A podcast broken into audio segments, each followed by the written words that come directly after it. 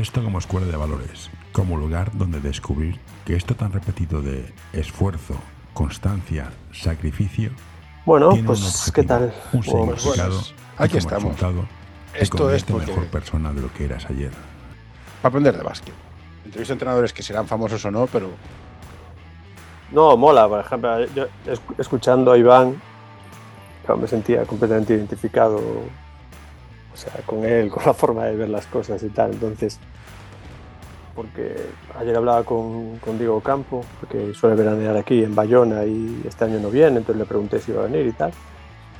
Y, joder, que, no sé, yo tengo, sin mensaje, igual tengo 30 clinics de Ocampo, diferentes cosas y tal. Entonces, claro, porque lleva 20 años dando clinics, tío. Y que hay una rueda también de estas cosas, entonces, que mola mucho que, que le deis visibilidad a eso, a alguien como Iván, ¿sabes? Que es un entrenador que está en, su pueblecito, que es más o menos activo en Twitter y no sé qué, pero que, joder, que, al final su realidad se parece al 90%, claro, es la tuya y el 90% de entrenadores, tío, que, que en la élite entrenan cuatro nada más. ¿Quién entrena senior a partir de Nacional para arriba? Pues el 10%, tío. Entonces lo que te diga Xavi Pascual mola y mola porque vas y mola el ambiente de ese fin de semana, que tiene muchos componentes atractivos. Pero lo que te está contando no te vale. No, no te flipas. En los 80, a principios de los 90, había una revista, una entrevista a un entrenador que hacía un clinic sobre defensa 1-3-1. Decía, para esto necesito un alero 2-7. vale.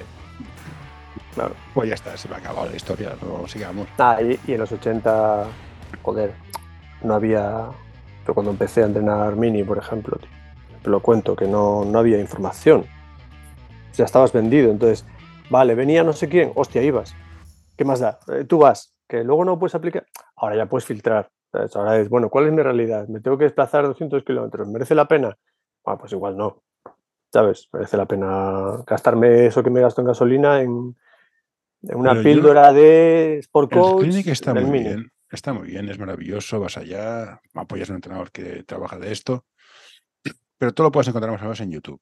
La gracia del clinic para mí es ir y sentarte con otro entrenador al lado tuyo y charlar con ese entrenador. eso es lo que el valor y, la, y, la y la comida posterior. Otros eh, en el de Murcia, este que hicimos, que lo organizó Abraham, ¿no? En la Asociación de Entrenadores de Murcia y tal.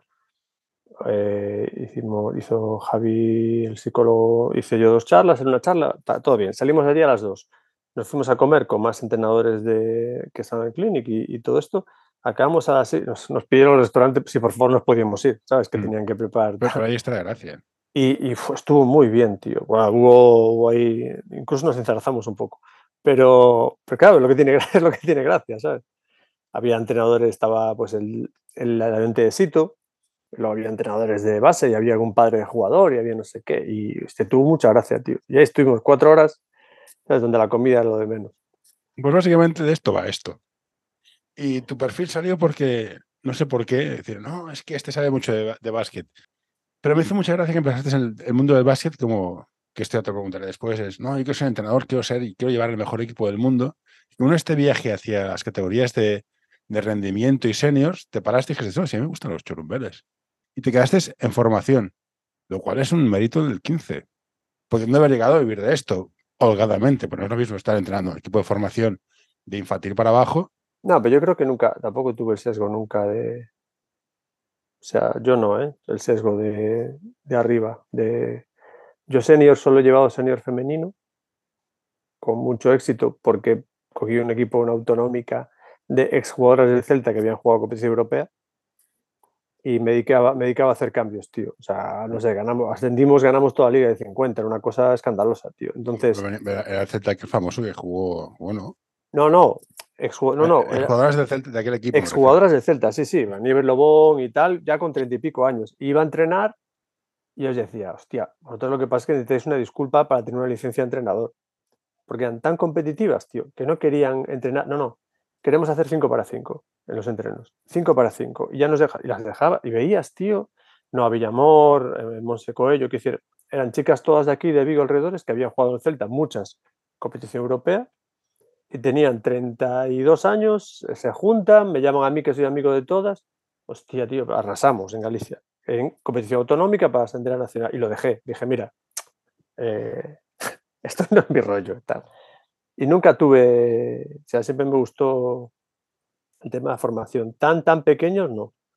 Es que ahí sí que llegué por, bueno, porque me empujaron y, una vez que, o sea, yo no quería entrar mini. Y una vez que llegué, tío, me enamoré. Y ahora no quiero hacer otra cosa. Entonces, yo que sé, son procesos en la vida. yo también tengo una... Yo soy muy respetuoso de cada cual tiene su sitio. Claro. hay gente que es buenísimo en seniors y no le das un mini, que lo hundes, y al revés. O sea, yo creo que hay. A ver, yo esto lo, lo he dicho, hice un clínica aquí en Vigo para 200 entrenadores que la mayoría eran de iniciación de toda Galicia. Y claro, sabiendo que el público era el que era, joder, les, les decía que crecer no es necesariamente entrenar mmm, LEV. Que crecer es encontrar tu sitio, tío, donde tú le seas útil al baloncesto. Yo seguro que en LEV no le soy útil al baloncesto. O yo, ayudando en el banquillo a Cristina Cantero en Liga Femenina, no le soy útil al baloncesto. Pero a lo mejor sí le soy útil al baloncesto cogiendo una niña que no sabe hacer nada y estando con ella dos años y convirtiéndola en una apasionada de esto, a lo mejor ahí sí soy útil. Y claro, hace falta también esa gente, tío. Mm. La base de la pirámide, si no, no llegan arriba. Vamos, a hacer una cosa, y no, voy a hacer intro, vamos a ir directamente a esto, ya estamos en el trajo, ya cortaré y editaré, pero al final es lo que dices tú, esto lo pagan los los de abajo. Y ahora que estoy entrando, uno de mis objetivos no es ganar nada, sino que aprendan y sobre todo que repitan.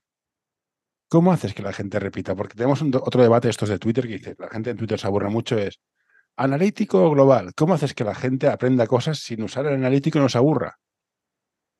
Ah, yo soy el, analítico. es obligatorio, sí. Yo, veo esas preposiciones para pasar de empollar. Y hay que empollar. Pero ¿cómo haces que no se aburran? A ver, yo, mis entrenos que tienen eh, aparte analítico, pero yo el analítico lo llevo muy rápido al contexto real, tanto de espacios como de juego. O sea, yo si hago un ejercicio eh, de conos, entre comillas, que no uso conos como tal, pero bueno, utilizo pastillas de goma para marcar espacios, etcétera, etcétera. Yo lo llevo rápidamente, ¿no? Puedo hacerlo cuatro minutos y eso que estoy haciendo cuatro minutos por cero, lo vamos a llevar a un espacio real o a provocar una situación real, etcétera, etcétera. Entonces, eh, yo lo que pasa con, los peques, por ejemplo, yo siempre digo lo mismo, yo no hago juegos con los peques, ¿no? con las niñas pequeñas, pero simplemente porque no me encuentro cómodo. Hay entrenadores que haciendo juegos eh, consiguen los objetivos que se proponen y me parece maravilloso. Es decir, si tú jugando a la araña, eh, al pañuelito, consigues que voten, consigues que paren, que hagan un stop, que, que aceleren, que driblen, que voten atrás, según tus objetivos, perfecto. ¿Qué pasa? Yo no me encuentro cómodo en ese, en ese, en ese espacio, em, eh, ¿cómo decirlo?, de, de, entreno, ese espacio metodológico, ¿no? Entonces, yo entreno más como si fuesen mayores, aunque sean mini.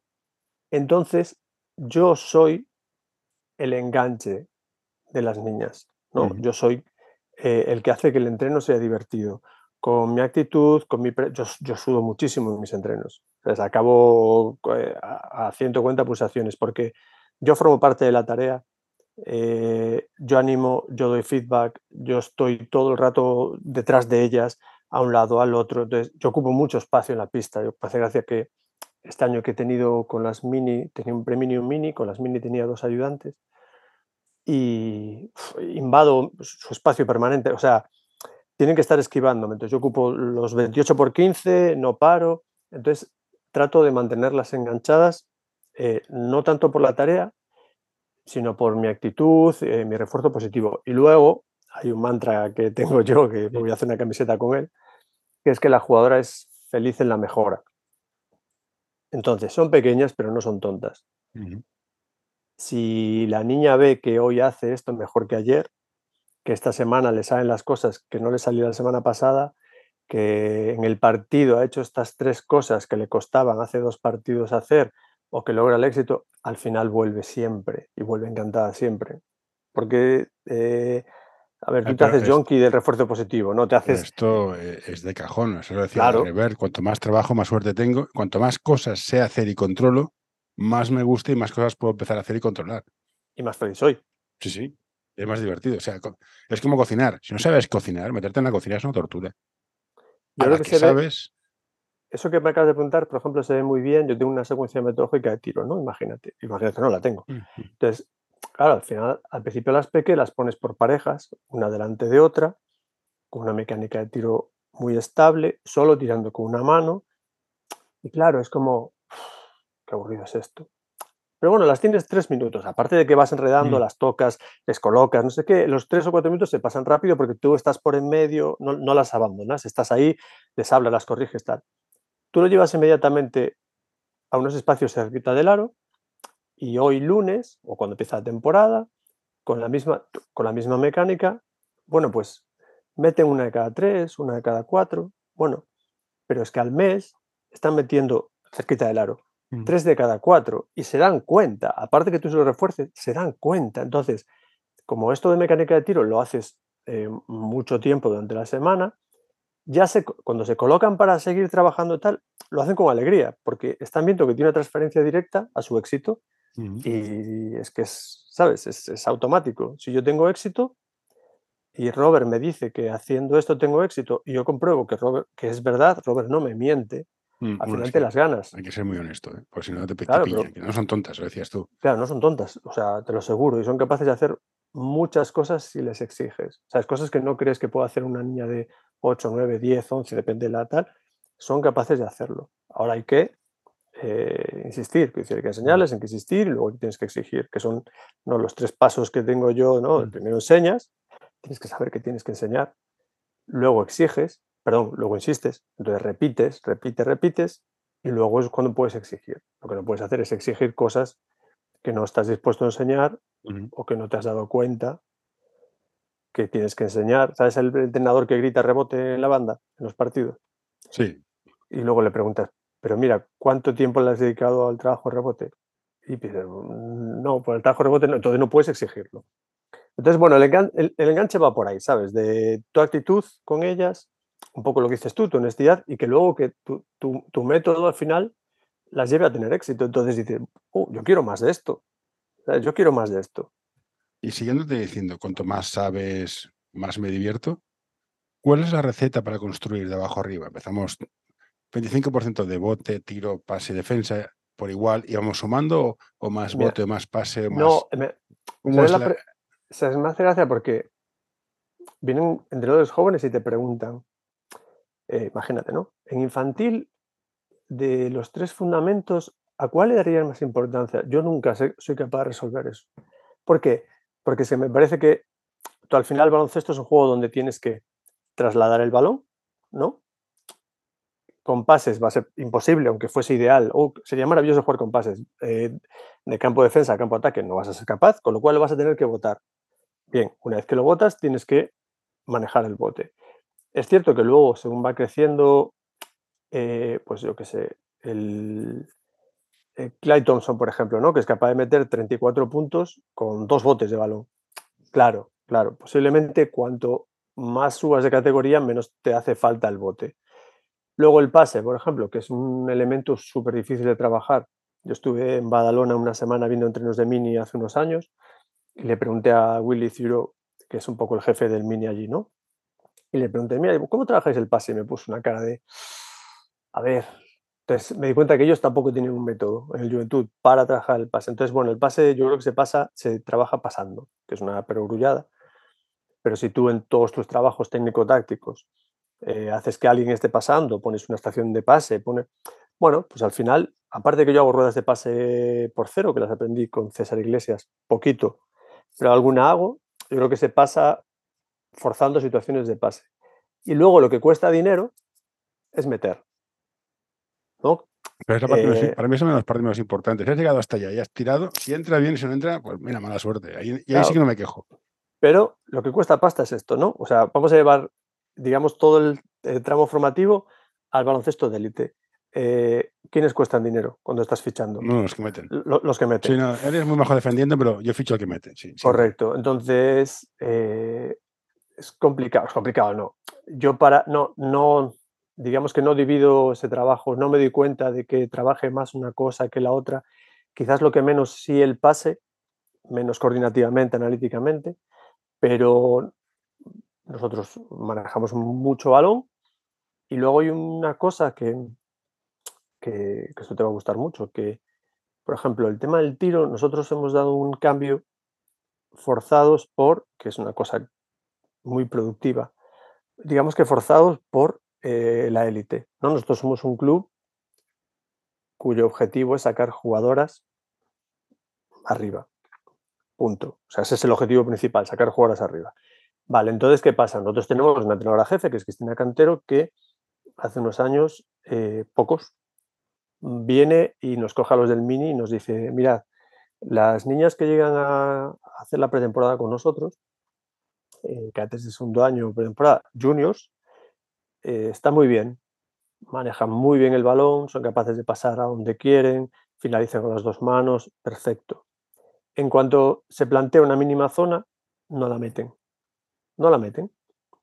Tenemos que hacer algo. Entonces le dimos una vuelta a, sobre todo al volumen de tiro y al tiro competitivo. Entonces, en minibásquet utilizamos más tiempo los entrenos en tirar, en hacer volumen competitivo y en obligarnos competitivamente ¿no? en los partidos a tirar más y no resolver todas las situaciones que los minis tienen tendencia a resolver las situaciones debajo del aro. ¿no? Ellos van a, a, si tienes el balón bien agarrado, estás en tu rango de tiro, tienes que tirar. No puedes tirar, tienes que tirar. Y tal. Y sí que hemos conseguido, eh, aún no, estas niñas aún no han llegado a la altura de cadete junior, pero sí que ya, eso ha, sido hace 3, 4 años, estamos consiguiendo tirar más, meter mucho más, porque al final esto es, es, directo, si tiras mucho acabas metiendo, eh, porque trabajas mucho entrenando. Entonces, para que veas que hay una influencia también, no hay un libre albedrío, una influencia de, bueno, ¿qué, qué busca el club? Pues claro, nosotros abajo tenemos que darle cierto barniz que nos exige luego la élite, ¿no? Entonces, bueno. Al, pues final, todo se contagia. Si usamos técnicas de spacing, que al final el triple está ocupado, en cualquier, categoría, si el triple está ocupado, te, te pasan al triple y ya estás solo, has de tirar. Mm. Juegues en, Liga Nacional, en Liga 2 o, en lo que sea. Y lo que, y lo que, dijiste tú antes, lo que viene siendo el, el refuerzo y, y, el diferenciar entre fallo y error, ¿sabes? Que ah, fallaste, no hay ningún problema. No hay ningún problema. Tienes que incidir en el error, en no tenías que haber tirado porque no tenías el balón bien agarrado, porque no es tu rango, ahí sí, pero es tu rango, tienes el balón bien agarrado, fallas, no pasa nada. Si te vuelve el rebote, en las mismas circunstancias, vuelve a tirar. Entonces eso, que lo, que lo hablabas con Iván también, que decir, es una de las obligaciones que tenemos los centros de formación, no cegarnos con, con pensar en meter la canasta, en ganar el partido, es súper difícil. ¿eh? Esto es muy fácil. Esto, hablando tú y yo con una cerveza en una barra de bar, todos sabemos lo que tenemos que hacer. Hacerlo es más difícil. Desprenderse del ego del entrenador es más difícil. Es mucho más fácil para mí, porque tengo 50 años, porque ya he ganado cosas pequeñas, ¿no? Pues a nivel gallego, pero esas cosas eh, no, no, vamos a escapar, somos humanos. Yo entiendo que un chaval de 23 años... Es difícil. Y la presión de los jugadores, la presión de los padres, ganar mola mucho. Sí, sí, estoy de acuerdo. Eh, yo siempre digo que, que ganar es un lubricante fantástico. ganar, quita muchos problemas en los vestuarios, siempre. Claro, y, de todo, o sea, los grupos de padres son felices cuando ganas y todo el mundo es feliz cuando sí, Pero explícale a un padre que no, no, nos han ganado de 40, pero hemos jugado muy bien. Sí, o, o, fíjate estas dos cosas que hemos trabajado, por ejemplo, yo tengo, yo, a mí me gusta mucho que los padres estén los entrenamientos, que es una cosa, es un debate también que, que habrás visto. Sí, sí, a, mí no, a mí no me importa. Yo lo que pido es que no hagan gestos ni hablen con los niños. No, claro, claro. Yo, eso, es mi única norma. Nuestro pabellón es grande, es decir, los padres que están en la grada eh, no, se les percibe, ¿no? Incluso pueden estar de charla relajada, que no se les percibe, no es un pabellón pequeño, no es un cole. Y a mí me gusta mucho, primero, cuando, es, cuando son pequeños de iniciación, porque hay muchos padres que no, que es su primera experiencia en baloncesto, y está muy bien que sepan. Que, conozcan el deporte, que, que, están sus hijos. Bueno, me parece una burrada. Una de nuestras ideas es enseñar el reglamento a los niños y a los padres, porque nos hemos dado cuenta que no se, no se sabe el reglamento. no, no, no, son tres segundos. Tiene cierta lógica, que hay padres que vienen de, de, de, cero contacto con el baloncesto y aprenden con los niños, ¿sabes? Y luego porque a mí me gusta que nos escuchen. Porque si yo hago incidencia en algo, en un entreno, incido en algo en un entreno, cuando en el partido incido en lo mismo, típico, o sea, es niña que va en contraataque sola por el lado izquierdo, y ya le vas gritando desde el banquillo, izquierda, izquierda, y la tira, aunque falle, y la refuerza positivamente por el gesto, el padre dice, ah, claro, esto es lo que dice Robert en los entrenos. Y, los tienes contigo, los tienes contigo. Yo, yo creo que, que, en cierta medida, hay muchos entrenadores que no les gustan, ¿no? Y que tienen problemas con los padres. Yo, yo he tenido mucha suerte en ese sentido. Nunca he tenido, no recuerdo he tenido problemas con ningún padre. Bueno, también la edad te da otro, te va, te va dando, ahora ya soy mayor casi que todos los padres de mis jugadores. enfrentarte con un padre cuando tienes 20 que cuando tienes 50. Correcto. Y afortunadamente el porcentaje de padres que son liantes son pocos. El porcentaje de padres liantes que tienen el carisma para liar a más padres es más bajo, con lo cual... Luego depende mucho la decisión deportiva de tu club. En mi club es impensable que un padre tal, porque es llamado al orden de inmediato. Entonces, yo, creo que ya entre ellos mismos, cuando se incorpora uno nuevo, hay una serie de normas no escritas de convivencia y de, no sé cómo decirlo, ¿no? De, la línea que lleva el club. Entonces nuestra edición deportiva ya no lo permite. Eso facilita. Hay otros sitios, a mí el otro día preguntaba una chica de Zaragoza, una entrenadora, por este tema concreto, tal cual lo que estamos planteando tú y yo. De, es que era jovencita, es jovencita. Eh, es que tengo miedo porque, claro, los padres, la influencia que van a tener no sé qué. Y claro, decía, que director técnico de protegerla. Claro, decía, es increíble que, alguien tenga que preocuparse de esto, un entrenador de 23, 24 años que tenga que preocuparse de esto, que no esté protegido por encima. Pero bueno, pues se, ve qué pasa, que al final, sí. a ver, las decisiones técnicas, eh, pues en un cole no es lo mismo que en un club. y, en, y, clubs. Sí, en clubs, hay, clubs de todos colores. Correcto. Volviendo a lo que decíamos del tiro, también en Twitter, que es un lugar fantástico para meterte en jardines, eran 30 tiros contestados o 100 tiros solos. Creo que estabas por el medio de la conversación. Sí, porque, bueno, es un poco el debate que decías antes, ¿no? De, mm, Que al final, los entrenadores de equipos pequeños de barrio, tenemos tres horas a la semana y vamos como locos. Y hemos de maximizar. Es más rápido 30 tiros contestados que 100. Si es mejor 30 tiros contestados, voy por los 30. No, o quizás, o más rápido la velocidad en, necesitas que aprendan rápido. Es más eficaz para que aprenda. No, no sé, pregunto. ¿eh? Necesitas que empiecen a meter rápido. Esta, teníamos, mira, esta semana que, justo a raíz de eso, eh, Antonio Cánovas y Javi eh, Vilaplana, el entrenador de Valencia, pues debatíamos así un poco en diferido entre los tres, ¿no? A través de, WhatsApp, justo todo esto que estás diciendo. Entonces era un poco la falsa dualidad, el falso debate entre trabajo analítico, ¿no? Y la parte está cognitiva. En realidad, mm. todos hacemos un mix. ¿Qué pasa? Que es cierto que eh, eh, Twitter, que lo dijiste tú, que nos encanta meternos en, eh, barro y, En, movidas, a veces una parte de, cognitivos, ¿no? Pues, pues, eso, mm, Cárdenas, Paquillo, les gusta un poco, les gusta, parecen que denostan mucho lo otro, ¿no? Entonces, yo creo que el equilibrio es, yo creo que lo que ellos dicen, que tienen razón, porque al final tú te encuentras con un juego que es variable, eh, que no sabes, o sea, no sabes lo que va a ocurrir, ¿no? Y necesitas las tareas de ese tipo. Pero tienes que dominar la parte técnica, la parte técnica se domina haciendo repeticiones. Entonces, eh, en, un, en un espectro ideal, donde tú tengas todo el tiempo del mundo para que el niño descubra algo, perfecto, pues deja que descubra pues que no lo tienes, lo acabas de decir tú. Yo tengo tres horas semanales. Vale, no solo tres horas semanales, tres horas semanales y el niño tiene cuatro años de minibásquet. Mm. Y luego llega infantil, ¿qué, esperas? Que llegue a junior para que haga un gesto. Y luego decía Antonio Cánovas que, claro, que tú un gesto que no domines, no lo vas a usar.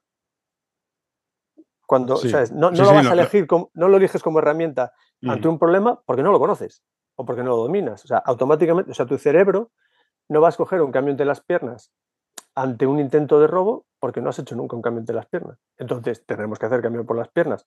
Forzarte a hacerlo. Hola, te enseño el cambio de las piernas. ¿Qué tal? Te lo presento. Jugador, cambio de las piernas, cambio de las piernas, jugador. Vamos a trabajarlo para que luego sí te salga. Entonces, el debate no, no es tal en realidad. Pasa que nos gusta, eh, como siempre, polarizar las cosas. Yo creo que es en plan, has de dominar tres partes técnicas básicas del tiro cuando las tienes claras hacer contestados, pero hay una parte que has de dominar, que es de, este fundamento puro y duro, que no hay más. Es lo que vamos antes de contextualizar, por supuesto. O sea, eh, la mecánica que te decía antes, cuando ves que tu niño tiene una mecánica eh, que está ya, que es adecuada, ya estás haciendo volumen y evidentemente tienes que tirar con alguien haciéndote un close out, Mm. saliendo de un dribbling, aunque al principio salgas de un dribbling que no, que no es defendido, pero que tengas que hacer paradas, etcétera, etcétera. Tienes que ir sumando, ¿no? Sumando gestos, sumando dificultad, eh, sumando incertidumbre, que al final es lo que, lo que la parte cognitiva nos está diciendo que es un juego de incertidumbre. Hay que trabajar en incertidumbre, cierto, pero hay una etapa para cada cosa. El junior, ¿no? Un entrenamiento junior, ¿cuánto tiene incertidumbre? El 90%. Mm. ¿no? ¿Qué, qué hacen que no tenga incertidumbre? A lo mejor vamos a trabajar tiros libres. Entonces, eh, pero uno mini no, no puedes hacer un mini en 90% de incertidumbre porque no avanzas. Y tú tienes que avanzar de alguna manera. Si no, nos decía, por ejemplo, Antonio Cánovas que, él trabaja en un cole en San Felipe Neri, en Cádiz. Claro, que él tiene en cada equipo la línea de las niñas de, de una clase. Bueno, pues si esas niñas no tienen éxito pronto, lo dejan. Ahora, a mí en el Celta no me pasa eso. Pero yo lo claro, pero yo lo entiendo a él. Él tiene las niñas que viene porque están sus amigas. Sí. Y tiene que engancharlas por ahí. Si una niña se pasa dos meses sin meter una canasta, dice, mira, eh, me voy a otro lado. Entonces, claro, Eh, Es que estás entre un club como el Celta o pues el colegio de, mi- de mis hijos. por ejemplo, entonces no te puedes permitir el lujo de que se vayan. Entonces tienes que encontrar el equilibrio de formar, pero que tengan éxito relativamente pronto en ciertas tareas. Entonces, eh, los papers, ¿no? Los papers cognitivos están bien, Mm. pero siempre son en función de, fíjate, lo sé porque, porque los leo, ¿sabes? Porque me interesa. El último que había leído era sobre chutar a, a porte- a portería. Entonces, ¿qué pasa? Siempre el, el sujeto de, eh, al que estudian es deportista entre 16 y 19 años con 6 años de práctica deportiva. Claro, ahí Mm. funciona. Pero es que tú y yo tenemos niños de 8 años con cero práctica deportiva o de 10 con 2 años de práctica deportiva. No encajan los patrones que me estás vendiendo. Eh, en los que tú me vendes, un chaval de 18 años que lleva 6 años jugando a baloncesto, ahora vamos a hacer trabajo totalmente cognitivo con él y contextualizarlo y, y variarlo, funciona, seguro, seguro, porque es el trabajo de un equipo junior. Pero con un mini básquet no funciona y eso hay que entenderlo. Es decir, eso cuando bajas al barro te das cuenta de que no funciona. Y es un poco lo que, lo que yo, no, no es que polemice, ya te digo, que yo entiendo perfectamente eh, su teoría, incluso lo lleva a la práctica y tiene Sí, razón. pero, pero pero- esto, a ver, Robert, esto es como tortilla con cebolla, de patatas con cebolla sin cebolla. Siempre va a haber debate. Y están Sí. las dos. Sí, lo que pasa es que, bueno, luego cuando es como tal, luego en el, que si si nos fuéramos con ellos a tomarnos algo, encontraríamos seguro eh, puntos de encuentro y lo, te digo, yo veo, yo veo lógico y entiendo sus planteamientos y sus fundamentos perfectamente. Solo digo que hay edades donde no, sus planteamientos no son factibles con nuestra realidad, con la tuya y con la mía. Y hay edades y edades. Hay generaciones buenísimas y generaciones que no llegan. Y ya está, no pasa nada. Y en contextos. Otro tema que me, me- me parece curioso, he estado mirando a los niños que los ves, ostras, como votan para ti, para allá, no sé qué. Pero después de mirarlos y mirarlos dices, no, son muy buenos, pero no ven nada. Y es el ejemplo de que entran hacia adentro con los cuernos y no ven el jugador que está solo, aunque les doblen. ¿Esto cómo se enseña? Porque mira que le he dado vueltas ¿eh? he encontrado trucos, pero Yo creo que eso pasa más, quizás, y, y esto voy a decir, no sé, lo digo un poco de oídas, llevo 15 años entrenando chicas. Eh, yo creo que pasa más con los niños, porque hay cierta cultura ahora mismo, pero, o sea, esto, esta teoría es, lo estoy, ¿sabes?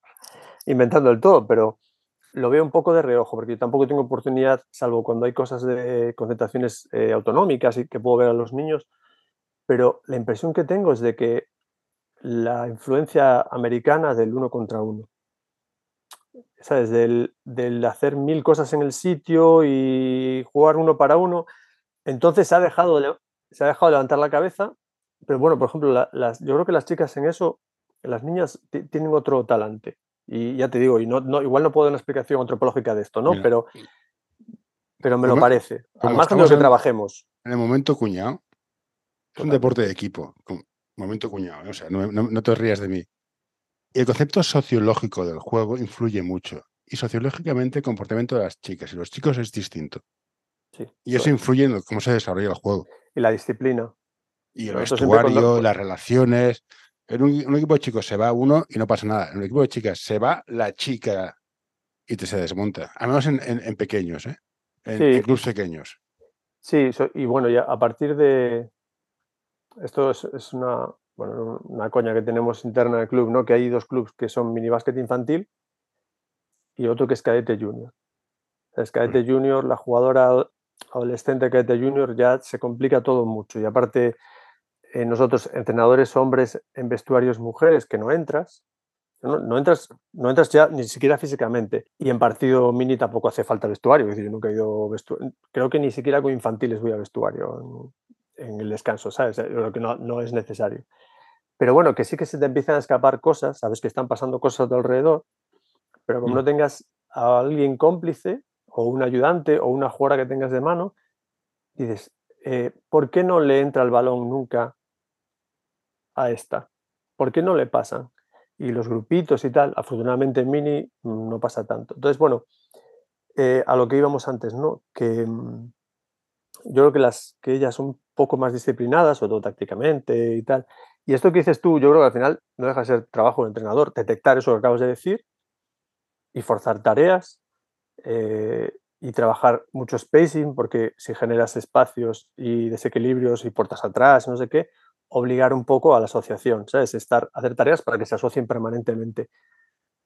Mm, tienes que ir tú por ahí, que decir, tú que eres el adulto que lo detectas, tienes que trabajar en ese, en ese sentido, limitar botes, eh, obligar a pasar en determinadas situaciones, etcétera, etcétera, etcétera. Pero bueno, es un trabajo de picar piedra, claro, detectarlo primero. Pero, pero, del mismo modo que antes era muy difícil tener información de entrenador para aprender, ahora hay una sobreabundancia para todo el mundo y los jugadores, es lo que dices tú el uno contra uno está muy bien, el triple desde luego me encanta.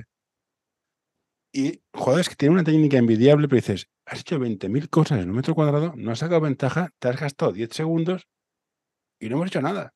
Pero soy muy bueno.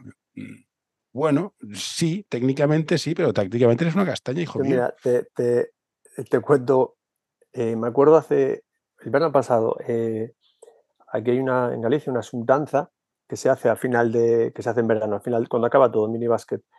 Y aquí tenemos siete delegaciones zonales y se hace la selección de cada delegación y una selección gallega del año anterior. Y a mí me tocó llevar esa selección gallega, que haces un entrenamiento con ellas y luego vas a ese suntanza, ¿no? Es, es una cosa amistosa, sin marcador y tal, muy chula.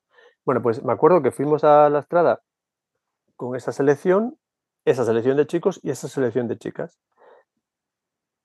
tú las, claro, son niñas que, las has visto una vez, las llevas allí y bueno, me acuerdo del calentamiento, no el calentamiento, sino cuando los entrenadores estamos hablando entre nosotros y, dejas libre albedrío a los niños, los niños se pusieron a tirar de media pista, de 8 metros, eh, con algarabía, ¿sabes? Y con tal. Y cuando le tocó a las niñas, las niñas hacían bandejas. ¿Sabes? Iban, cogían el balón, daban sus pasos, hacían bandejas, hacían tiritos cortos son de la misma edad, eh, tienen el mismo background, la misma mochila, que decir, son de la misma edad, están en clubes diferentes, juegan a baloncesto. Pues mentalmente, los niños la tiraban de tres, intentando a ver quién la metía de más lejos y celebrando, todos eran Steve mm. Curry y las niñas eran, no sé, Brianna Stewart. Es decir, pues ahora te lanzo otro momento, cuñado. Yo soy muy fan de que los niños jueguen. Y para jugar hay que hacerlo fuera del entreno vete a una pista en la calle, haz el burro hasta que toda estupidez la subes. Ya no, hay de esto. ¿eh? Pero ya no hay. Entonces, ¿cuál es el espacio para que... Yo, he sido niño y era tan imbécil como el que más. Pero las estupideces se hacía fuera, las sudaba y cuando iba al entreno, entrenaba. Ahora no tienen sitio. Entonces, ¿dónde prueban cosas? Claro, la bomba Navarro, típico dice, no, el día que empezó a hacerlo le caían broncas. Porque era la bomba Navarro y era bueno. Y ahora ser malo y te caen unas broncas que no sales, no, no juegas nunca, vamos. Sí, es que ahora tienes que, parte lúdica... tienes que hacer los, eh, los entrenos para utilizar partes que igual antes utilizabas para cosas más técnicas o de juego reducido, para dejarles un poco que, jueguen. No, el, por ejemplo, yo nunca paso de 3 para 3 entrenando, ¿no? Me parece que no es necesario. Pero sí que últimamente reconozco que los viernes al final les dejo hacer eh, reina de la pista, ¿no? Equipo mm, que en 4 para 4. Digo, bueno, pues venga, y el equipo que mete sigue anotando. Y ahí ya como el equipo que mete sigue notando, sacas un poco de calle. De, uh, ojo, ¿eh? Que si meto, sigo atacando yo. Y tú te fastidias y defiendes. Y las dejas. Yo sí que en ese intervalo no intervengo. Nos separamos porque si, ya, si intervienes ya se estás cortando el rollo. Entonces, si hacen algo de las, alguna de las cosas que a ti no te gustan, pues te fastidias y te callas. ¿Por? Porque ese momento es suyo. Sí, Pero claro, al final hablamos de 15 minutos a la semana que las dejas el viernes y tal. Eso que tú y yo hacíamos, o yo he pasado los veranos, aquí, eh, aquí tenemos en la playa de Samil, en Vigo, un montón de pistas a pie de playa. O sea, yo llegaba a las 10 de la mañana y me iba al último bus de las 10 de la noche. Y, y conocíamos a nuestras novias en la arena y, y está- estábamos 12 horas al día alrededor de una cancha. 12 horas al día haciendo vida, no, no solo jugando, pero haciendo nuestra vida de verano alrededor de una pista. Y claro, es lo que dices tú, te da calle, haces mil tiros en verano, bueno, mil tiros cada semana. Eh, juegas eh, los sábados cuando había siguientes y sabías que si perdías, no jugabas hasta una hora y media después en esa pista, aquellos partidos eran cara de perro. O sea, no metía a nadie, tío. Entonces, esas cosas, ¿dónde las quieren ahora? Es imposible porque yo tengo una hija infantil que es jugadora y, no toca un balón. Yo, yo aparte, como no quiero influir, y no toca un balón en verano. Al principio, cuando ahora cerca de, cuando acaban las clases, va al parque y tira un rato y tal, va, pero yo recuerdo la adolescencia sentado encima de un balón, ¿no? Al atardecer, al, al atardecer eh, charlando con mis amigos ya después de jugar, y bueno, lo recuerdo como algo bonito, bueno, hecho- no teníamos hecho, móviles. que bueno, yo no sé si nos da tiempo a todo, pero es- esa, esa es una- parte interesante. Pero antes me he estado mirando tu blog y hay una pregunta que me gusta mucho. Hay tres preguntas, pero la pregunta es, ¿para qué defendemos? Si lo que mola es meter puntos, ¿para qué le va a enseñar a una, persona a defender? Estar en posición, un poco de skipping, las manos, la distancia, ¿para, para qué? Es que soy, yo soy de- un entrenador de corte defensivo. Totalmente, además, totalmente. De, de- de esto tengo muchas coñas con alguno de mis amiguetes de tal, pero totalmente. Porque, porque yo creo que cualquiera puede defender. Pero esto, de- esto, esto, aquí vamos a discutir un poco, que defender no es echarle cojones, con perdón. Hace falta No, no, no, para nada, para falta nada. Y hay un, co- y hay un componente físico, es decir, cualquiera. Sí, Bueno, hay, hay niñas que, que- físicamente, sí, pero que actitudinalmente, no, no tanto Sí. como lo que dices tú, y intelectualmente, cualquier niña, cualquier niño es capaz de entender la distancia defensiva para que no se vaya, una primera ayuda, es son cosas que si las trabajas, todos los niños llegan a ello. Entonces, eh, yo los, los campeonatos pre-mini que he tenido la, suerte de, de- ganar aquí en, Galicia, siempre teníamos eh, la, la- norma, entre comillas, que no es una norma. Yo, siempre les decía, si nadie nos mete más de 35, ahora me acuerdo de cuánto era, Mm. Aquí jugamos a 8, a 8 perdón, a 6 sextos de 8 minutos. Yo decía, si nadie nos mete más de 35, al final las cosas eh, van a salir porque nosotros tenemos más de 35 puntos en las manos. Bueno, pues yo acuerdo, dos campeonatos que ganamos seguidos de Premini aquí en Galicia, nadie nos metió más de 35 nunca. Entonces, claro, yo un equipo como el que tengo ahora mini, de, de- niñas que físicamente daban el nivel, eh, que les gustaba mucho. Ojo, este es trabajo nuestro también. ¿eh? Enamorarlas de la defensa es trabajo nuestro también, que es eh, darle la importancia que tienen, que es decir, al final ellas son un, un lienzo en blanco y, y tienen muchísima confianza en ti, lo que hablábamos antes, ¿no? De cuando consiguen éxito, cuando tú las empujas. Si tú celebras todos los ítems defensivos como celebras los de ataque, dicen, ostra, a Robert le importa esto. Entonces, si al robar un balón, si cuando hacemos 8 segundos provocamos 24 segundos, tú lo celebras como, como, como celebrarías un triple y, y digamos que las empujas a ellas a hacerlo, dicen, Buah, si, es, si yo estoy en línea de pase y robo un balón, Robert me refuerza positivamente. Es lo que decía antes, al final son junkies del refuerzo positivo. Claro, como, todos, todos. como o sea, todos. Como Twitter todos. se ha montado sobre la dopamina. Correcto. Instagram y TikTok. Sí, Correcto. Pues, pues esto llevado a lo nuestro, ¿no? Entonces, al final, si tú celebras y luego la complicidad, lo que hablamos antes de los padres, eh, tú le das importancia, tus jugadores le dan importancia, tus ayudantes le dan importancia, y de repente los padres se dan cuenta de que es importante para ti. Y al final haces que el conjunto del equipo tenga defensivamente cierto ánimo ya. Y eso, eso eh, decía Vicente Rodríguez Cholas, que yo fui su ayudante unos años, siempre acababa las charlas de vestuario igual, siempre cogía la pizarra, dijese lo que dijese antes, rodeaba el campo defensivo con rotelor y decía, si estamos bien aquí, estamos en partido. Entonces, puedes tener un día nefasto en ataque, Pero si estás bien atrás y ahí es más difícil que fluctúe, ¿no? El trabajo de atrás es más, es más difícil que fluctúe. eh, si estás bien atrás, al menos vas a competir. Entonces, bueno, yo prefiero partir de la premisa, bueno, vamos a competir siempre. Luego, el talento nos llevará a lo que podemos, pues eso, a lo mejor un año, con la- estas niñas que yo les decía, que como tenemos más de 35 puntos en las manos, pues un año te tocará que no tienes más de 35 puntos en las manos. Bueno, Mm. oye, cada año es cada año. Pero cuando tienes un equipo así, en vez de decir, no, vamos a meter 100 puntos, es no, no, vamos a trabajar para el futuro. Porque volvemos a lo de antes, a lo que decimos. Yo tengo que sacar jugadoras para el primer equipo, ¿no? Aunque ahora tengan 10 años. Sí. No puedes, no llegas a la élite si no defiendes. Eh, entrecomillado, ¿no? Salvo que si eres una jugadora de es- especialista, sí. Oye, te sacan para tirar. Ya saben que eres un agujero en defensa, pero ya, pero vas a jugar cuatro minutos. Si tú quieres estar 25 minutos en pista, tienes que defender. Eso es, eso es inapelable. Eh, y, aguantar uno, y aguantar uno contra uno, etcétera, etcétera. Entonces, yo trabajo para eso. ¿no? Aunque, aunque esté muy lejos, eh, yo trabajo para eso, ¿no? Lo de, lo de los serpas de, de Antonio Pérez.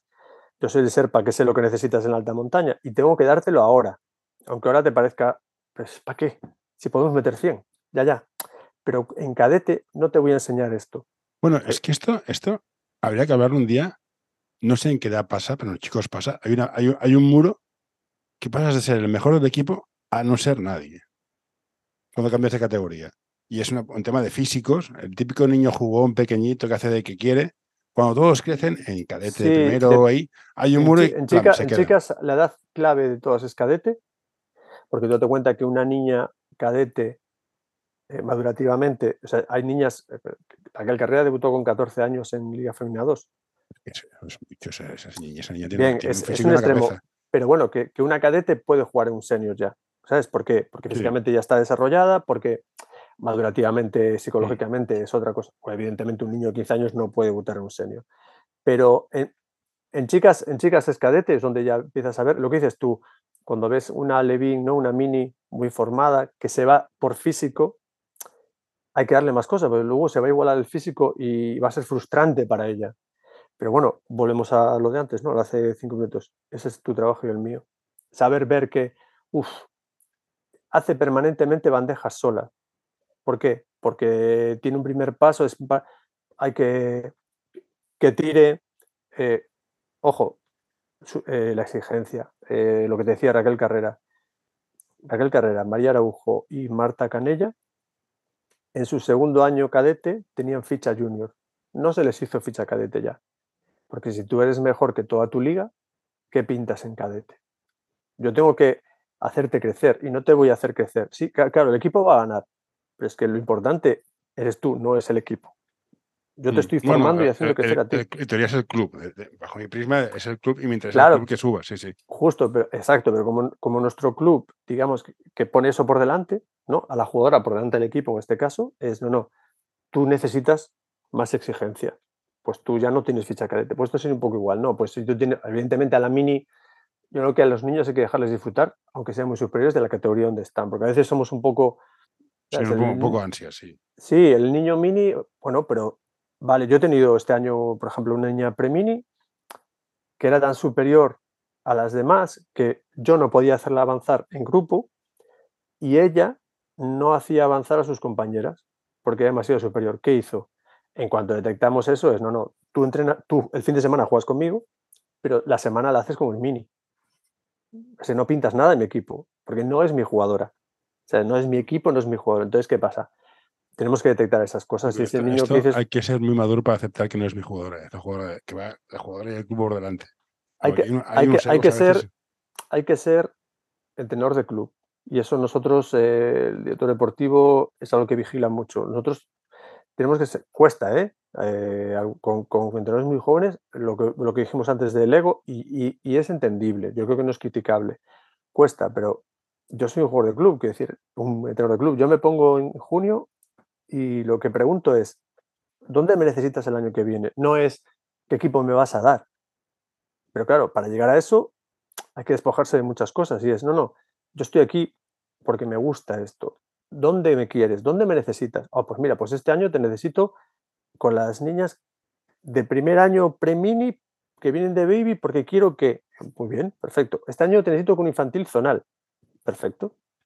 claro, no todos los años estás eh, manejando talento, eh, etcétera, etcétera. Pero... A más de un entrenador de estos con, con laureles, me gustaría en plan, ah, tienes este equipo, a ver qué hacemos. ¿Sabes qué hace? Bueno, sabes que el director deportivo de nuestro club es, es Carlos Colinas y él tiene una estrategia que, que, que, yo al principio, cuando llegué al club, llevo 15 años en el club y flipaba y, y es, me parece súper inteligente, que es, yo te voy a dar este caramelo, ¿no? Me vas, a, llevar el cadete autonómico, que es una generación fantástica. Y a la vez vas a llevar un mini zonal.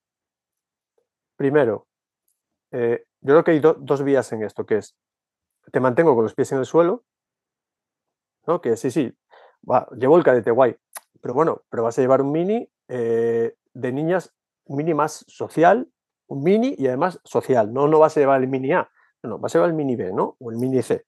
Y, tal. Y luego, cara a, a los padres, que es, eh, nosotros, por ejemplo, el, hace dos años, el año pasado uno era infantil, pero todo el, el equipo técnico del primer equipo, del, del Challenge, entrenaba minibásquet.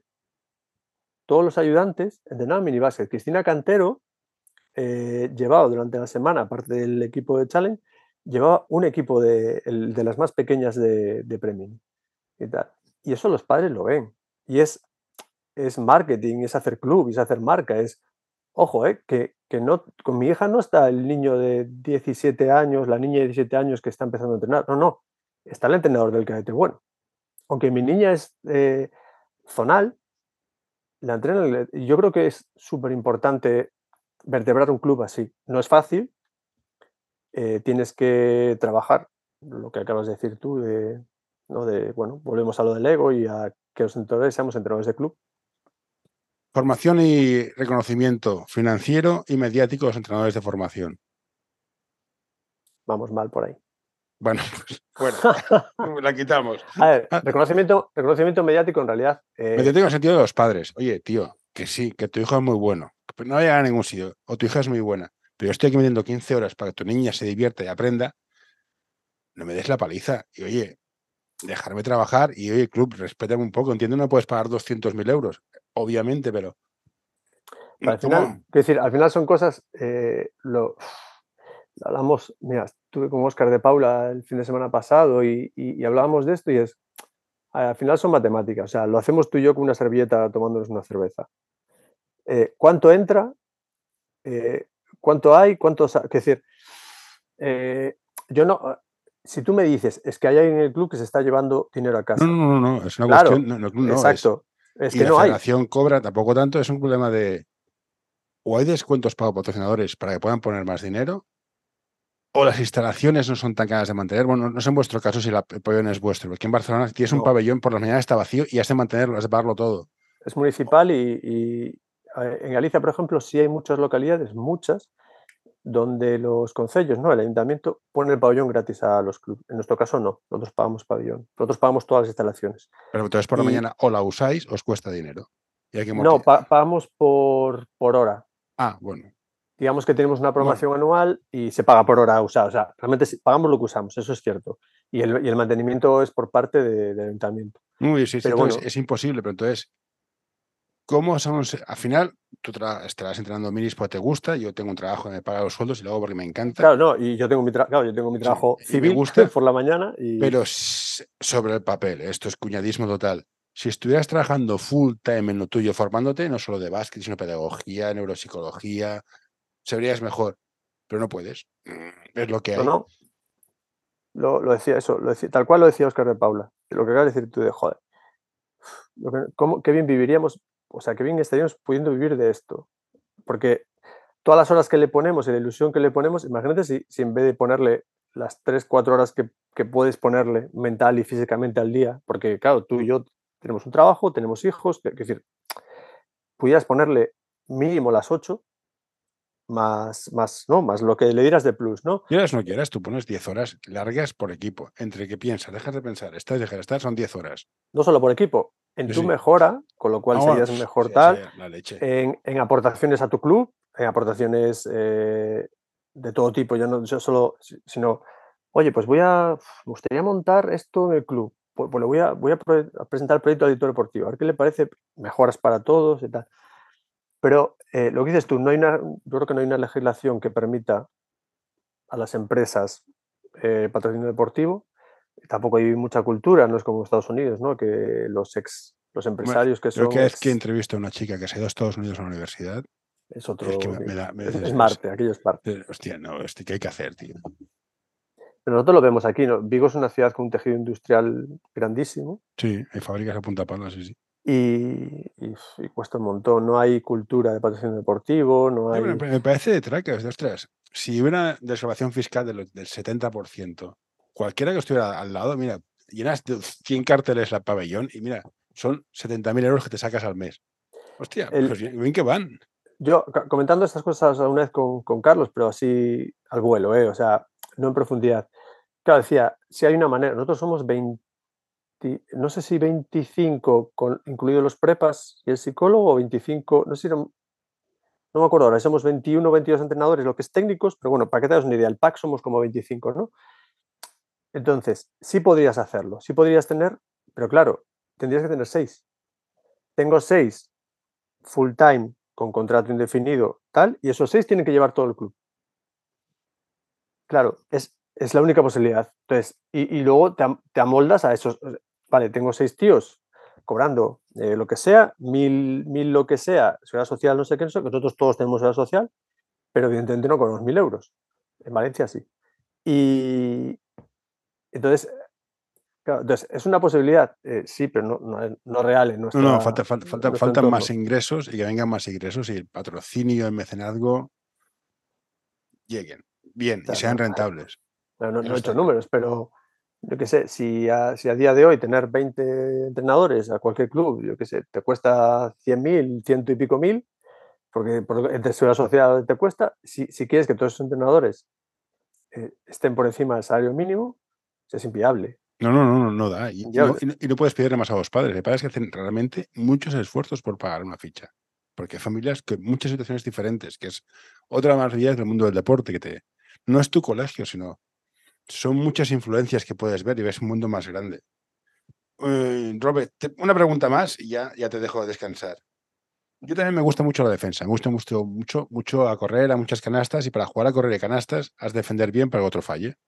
Correcto, para, y para aquí está que el otro falle. Mi disyuntiva, enseñar a defender bien o subir el físico para que por físico te los comas que es lo que veo muchas veces. Veo, veo, equipos que no son tan buenos, pero tienen un físico espectacular, que meten horas en. Claro, pero el, pero el físico. Se te agota, claro. sí. Ya, no, y, no y, el, y, el, físico. eh, Yo, yo, me las. Por ejemplo, imagínate, yo tengo un equipo mini, por ejemplo, especialmente pequeño.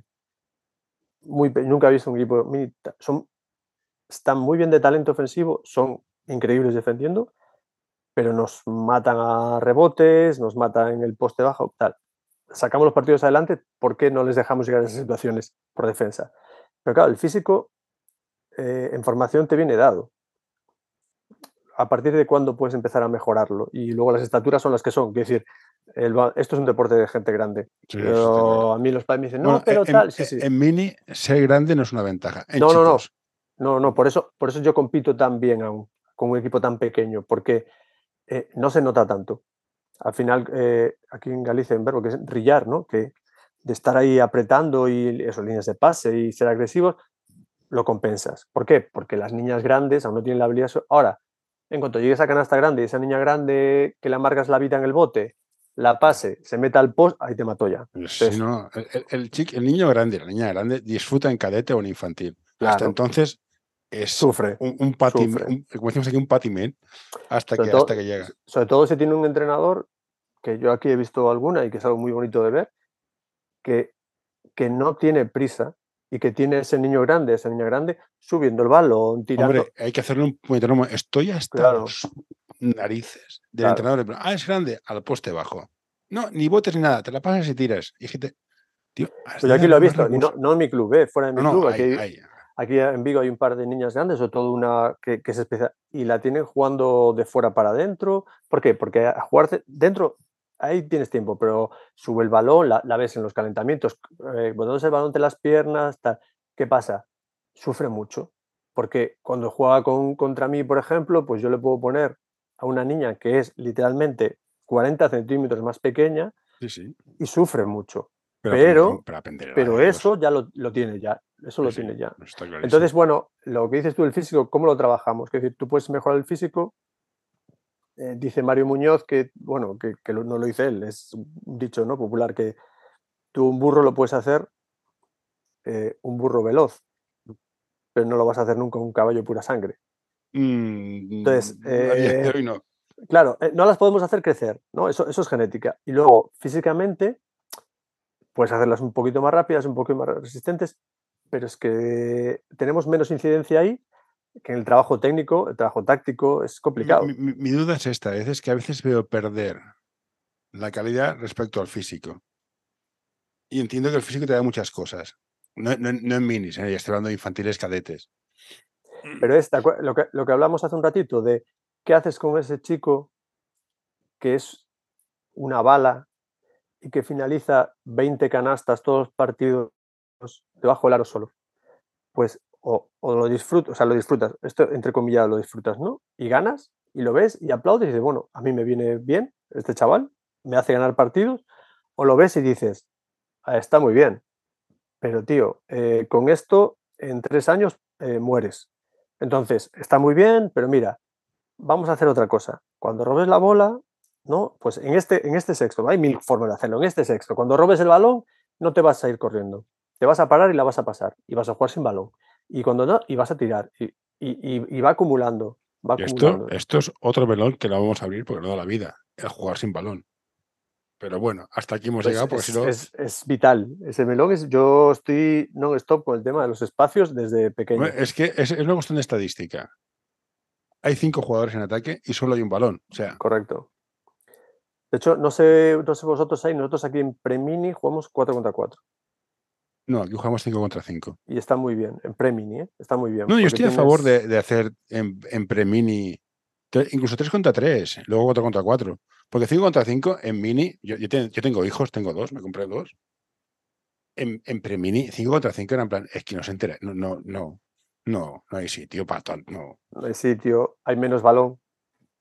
Y, y ves gente que va menos para arriba, éxito. para abajo, y hay, hay menos espacios, no sabes qué hacer. Yo creo que 3 va- contra 3, 4 contra 4 no sería mala idea. Volvemos, volvemos, a, volvemos a la teoría del éxito, ¿no? Darle de entreno. Sí. Eh, si yo estoy en un partido donde hay más espacio, con lo cual en uno contra uno me voy, tengo éxito y lo voy a repetir. Si cada vez que hago uno contra uno me tropiezo con la ayuda porque pasa por allí y tal, acabo no, no haciendo unos contra unos. Ya, pero por en, en premini o en una esculeta, tienes el balón y hay nueve niños alrededor tuyo, no ves nada, no puedes Claro. aprender. Es imposible. Exacto. Entonces, espacio. Entonces, luego, cuando tienes espacio, eh, yo, yo enseño a jugar espacios en 2x2, 3x3. Y con eso, luego lo llevas al partido y no sé por qué, no te lo puedo explicar, pero las coreografías salen. Es decir, tú con que lean los espacios en 3x3, luego no se molestan en 5x5. Bueno, yo tengo una teoría muy cuñada que es que son conocimientos por pre- precipitación. Empujas hasta cierto punto Mm. y, lo- y el resto viene, viene seguido. No sabes por qué, pero viene seguido. Sí, porque dices, a ver, en 5x5 y dos más. Sin embargo, en partido, todo lo que haces bien en 3x3, en 5x5 sale bien. No es porque haya cuatro personas más, cuatro jugadores más, Sí, ¿no? sí. Los ataques, sale peor. Y dices, bueno, pues vamos a dejarlo ahí. Y se, se trabaja muy bien, pero hay que trabajarlo. Sí, no, Hay evidentemente. que ser consciente. Volvemos a la teoría del entrenador. Tenemos que ser conscientes de ese niño tal, tenemos que ser conscientes de... Claro, tenemos que si- estar si- formados. si, no tienes Tener- prisa, tengo más preguntas. ¿eh? Pues tú dale. De acuerdo. He tenido la suerte de ver muchos, muchos entrenos, muchos partidos. ¿Cómo hacemos, cómo mejoramos nosotros entrenadores? El chico joven de, ostras, me gusta jugar a básquet, me gusta el básquet, voy a hacerme entrenador, me hago entrenador. ¿Cómo se hace mejor? ¿Cómo hacemos Sí. entrenadores buenos para que no sean egoístas, piensen en el niño o en el club? ¿Viste el, el- Justo hoy subí a Twitter, que es como el centro de todo nuestro universo, eh, un post porque, porque lo había hablado con alguien exactamente sobre eso, que era, yo como, yo como mejoré, yo cuando, yo empecé esto tarde, y yo dejé de jugar por estudiar y tal, y me hice árbitro y, y luego... Árbitro. No tienes de Sí, todo. sí. me hice árbitro. Es muy bueno, aparte, yo soy muy respetuoso con los árbitros porque he sido árbitro muchos años. Entonces, eh, te da otra visión de las cosas. Yo Mm. creo que es, eh, debe ser todo. Los entrenadores deberíamos de arbitrar, los, los árbitros deberían de, de entrenar, quiero decir, y, y todo sería mucho mejor. Pero bueno, al grano, que. Y yo me di cuenta de que necesitaba de que hacía las cosas totalmente por inercia.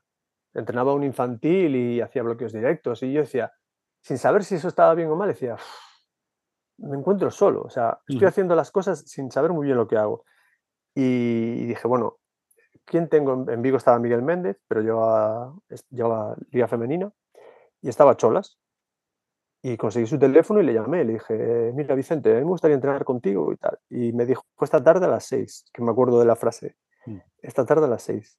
Y estuve con él unos cuantos años, eh, infantil, cadete, junior, eh, fines de semana. O sea, hice un máster brutal con él. Y, y luego cuando vine para el Celta, vine cuando Carlos me aseguró que iba a ser su ayudante.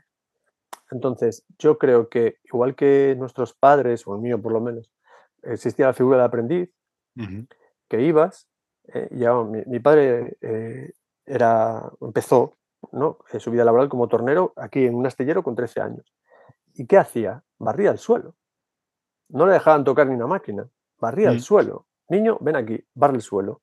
Entonces, el entrenador tiene que estar sus primeros años o sus primeras etapas, que ahora tiene mucha prisa, con un entrenador veterano, llevando agua, moviendo conos, llevando petos, guardando los balones, pegado al culo y a la cabeza de ese entrenador, sentado en la segunda silla del banquillo, eh, viendo cómo se planifica, cómo se corrigen las planificaciones, cómo se le habla a los niños, eh, cómo se... y empezando a tomar decisiones no vinculantes, atreverse a tomar decisiones, total, la, decisión es mía. Yo este año tenía una, una entrenadora, cadete, conmigo, que alguna vez en partido me decía, Robert, ¿qué te parece si cambian defensa esta por esta? Cada vez que decía eso, inmediatamente yo lo hacía, sin plantearme si estaba bien o no. ¿Por qué? Porque yo la tengo que reforzar. Cuando una niña de 15 años ves que se está fijando en el partido y, y te está dando su opinión porque ella no puede tomar la decisión, hay que reforzarla. Entonces yo inmediatamente decía, Carlota, ven aquí, cambia papá, papá. Entonces, eso le da alas a ella. Entonces, tienen que pasar, yo creo que la mejor forma de aprender para empezar es esa. Entonces, que estén pegados a un entrenador más veterano y a la vez que, que puedes llevando un equipo, ¿no? Entonces, trasladando el conocimiento de un lado para otro. Yo creo que eso es vital. Y luego viene la inquietud, la formación, preguntar, eh, ver. Pero es que esa figura del aprendiz, que aparte da mucha humildad también, quiero decir, eh, porque ahora sale, yo, yo, he hecho el CES con gente de 18 años y la gente sale del CES pensando, bueno, ¿y dónde está mi cadete bueno para entrenar?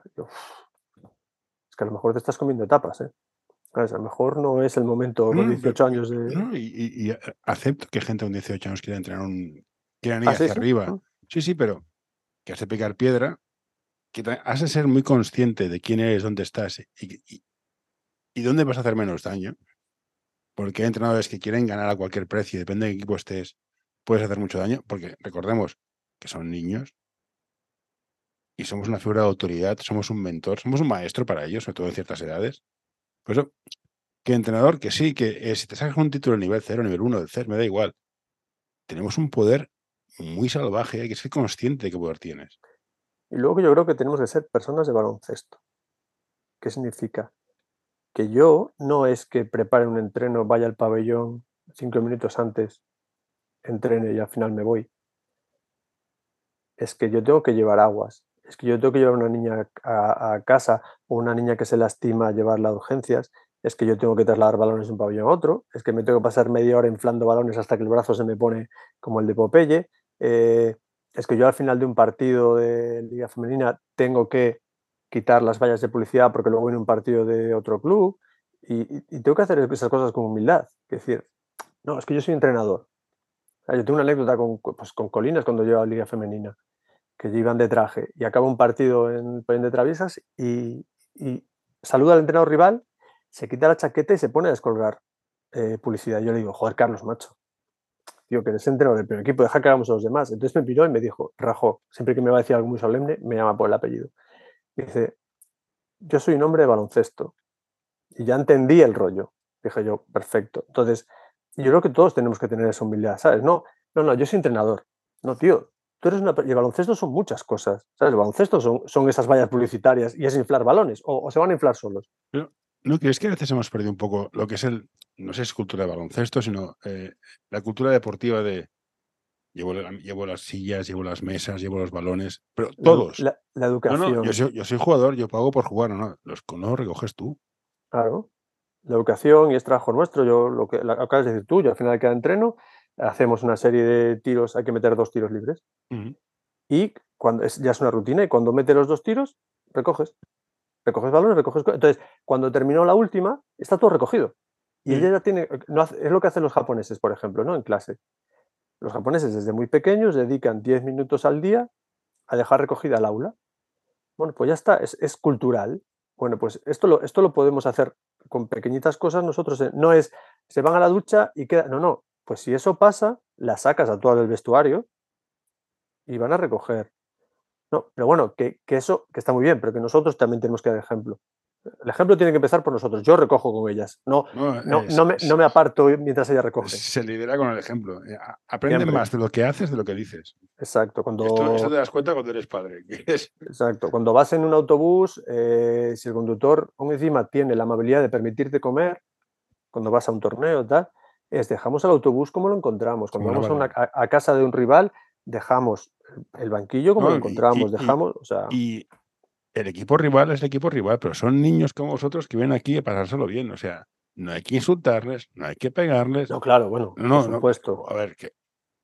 No, los niños Sí, no, sí. pero hay padres que dices, a ver, chaval, que ese de allá tiene un padre como tú, ¿eh? Te- se- Tiene, tiene un- es un- es que no nos perdamos. A veces el fragor nos lleva a cosas que dices, ¿en serio estáis matando este pollo por unos niños de nueve años que están no, jugando no a hablamos siempre, no hablamos siempre de los valores del deporte. Pues se, se trata de eso, o sea, te trata de que, de que nosotros como tenores ayudemos a la educación de... a Yo es lo que quiero para mi hija, que, que demos educación y cuando vas a un hotel, va a un torneo y les dices, mira, mientras llevéis este escudo, Representáis al club. A todos al nosotros. club. Y entonces, y, y tú sabes lo bien que sienta cuando te vas, que te diga la dirección de hotel o en recepción, que te agradezca, oye, qué bien tus niñas, que educa. Yo siempre digo lo mismo, cuando vamos a un comedor, al conductor del bus, tal, es todo por favor y gracias, todo por favor. Y, y- y yo creo que, que lo- los padres lo valoran, eh, yo creo que es nuestra responsabilidad también. Ya no es una cuestión de, no, es que yo como soy padre y tengo una edad, no, no, es nuestra responsabilidad, no Ujú. solo es que las metan. Al Pues, final, mm. Educamos en, en- en más No, cosas hay, que, hay que educar. El baloncesto no es un medio para vivir de el, algo. el deporte. Yo creo que el o sea, deporte, el en deporte. general, ¿no? O Pero el deporte en sí no es nada si no hay nadie que, los in- que le inyecte valores. Es un canal que está muy bien, es súper útil, pero si no hay nadie Claro. inyectando, inyectando cosas, sí, no sé es, como una, es como una lo- vía. lo- los valores del, del deporte. No, no, el, el deporte en sí no, no tiene valores. Hay unos, de- unos valores que utilizamos el deporte como, Mm. como transporte de ellos. Eh, ¿Qué iba a decirte ahora? Ah, no, ya está, esto que sí, que, que fantástico.